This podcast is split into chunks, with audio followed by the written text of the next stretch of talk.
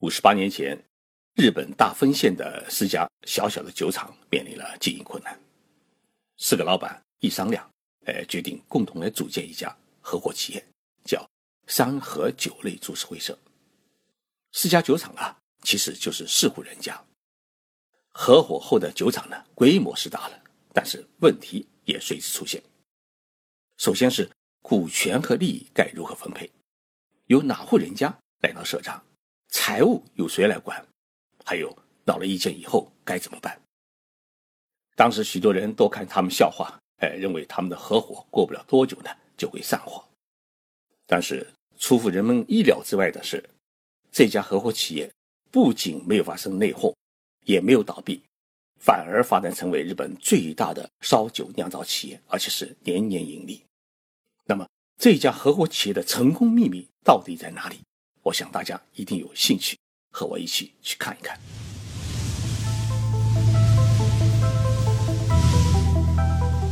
任你波涛汹涌，我自静静到来。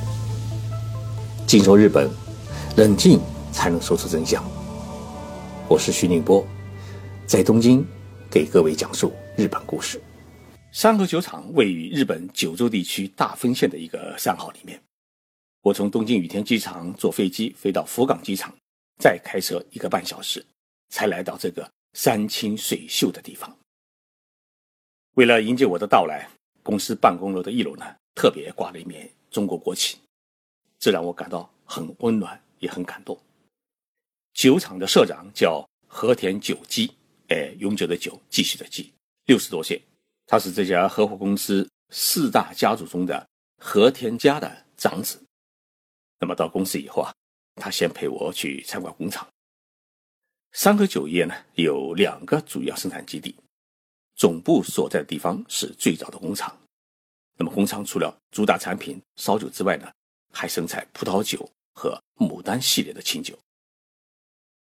当我走进烧酒的灌装车间，发现偌大的一个车间只有四名员工，而且全是女性。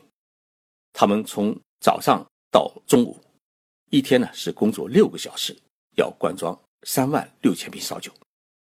从灌装到安检到包装，整个的生产线呢全是机械化的。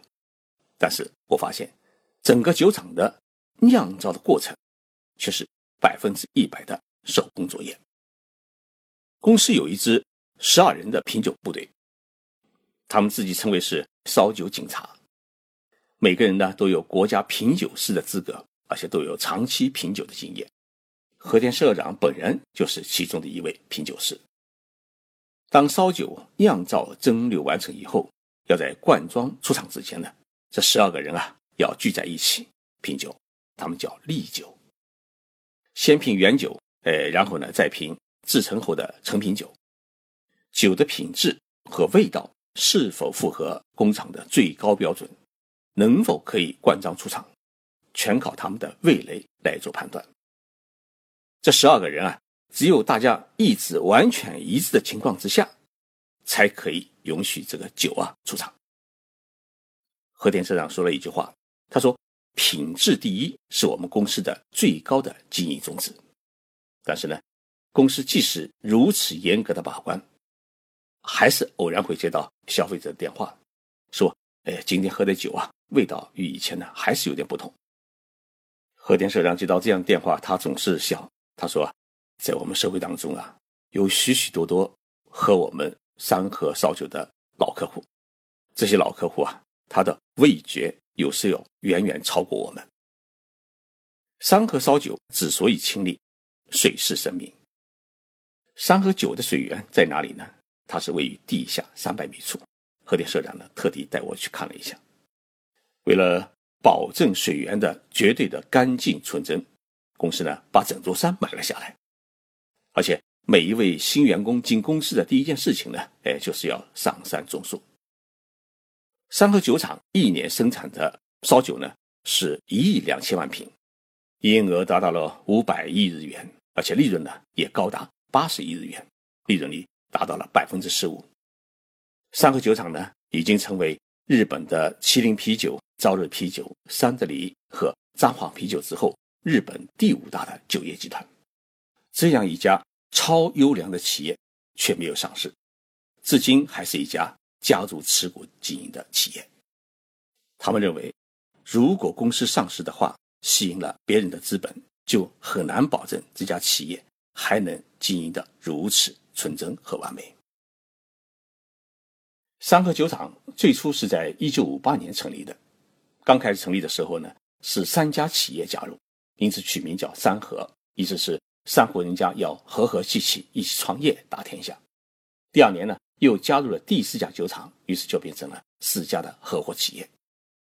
四户人家四个老板如何来共同经营这一家企业呢？当我把这个问题啊抛给和田社长时，哎，他笑了，说。许多人都感到不可思议，但是我们要感谢我们的先辈，他们当初就制定了五条法则，这五条法则，保证了三和酒厂的和谐与繁荣。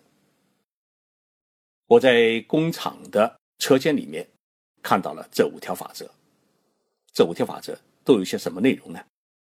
第一，公司股份平分，四个家族各持公司股份的百分之二十。没有谁多谁少。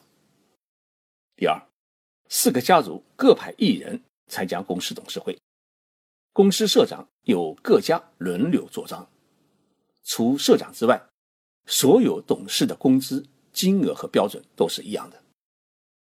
第三，每一个家族不管有多少孩子，只允许一个人呢成为公司职员，也就是说，每一个家族在公司当中啊，只能是两个人。父亲和一名孩子。第四，公司没有个人办公室，包括社长在内，所有的公司的领导层都在一个大办公室里面办公，保证一切事务的绝对公开，保证所有信息的绝对共享。第五，公司所有重大事务都是由公司董事会来集体讨论，在达成一致同意的意见之后，由社长去执行。和田当社长已经当了十三年，哎，我笑问他：“你什么时候下台？”哎，他说：“我也想早点让位，大家就是不让我退，看来我还得当下去。”三和酒厂共有三百四十六名员工，每到月底，公司都要举行一次大集会，社长向员工呢报告公司一个月来的业绩和情况，遇到哪些问题，诶，解决的经过，还有哪些人来过公司参观。这个月谁家生了孩子？哎，谁家结了婚？哪位老人去世了？还有哪一位员工是下个月的生日？核电社长把这样的机会呢称为是家族会。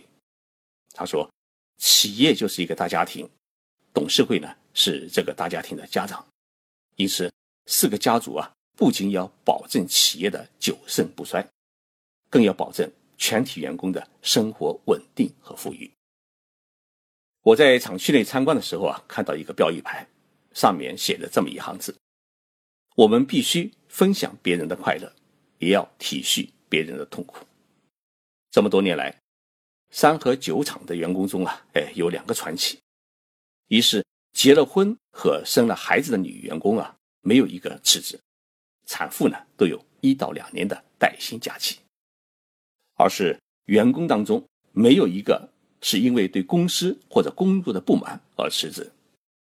这种大家庭式的和谐团结的企业文化，呃，也许是三和酒厂近六十年来能够保持持久发展和高盈利的最大的秘密。我觉得，中国民营企业现在也面临后继无人或者发展受阻的困局。同行企业能否联合起来，像三和酒厂那样合伙经营？我觉得。只要有目标，只要有胸怀，只要有诚心，这种合伙公司在中国大地也能发展起来。三和酒厂的这五条公司的法则，也应该可以成为中国民营企业学习和参考的典范。谢谢大家收听这一期的节目，我是徐景波，我在东京。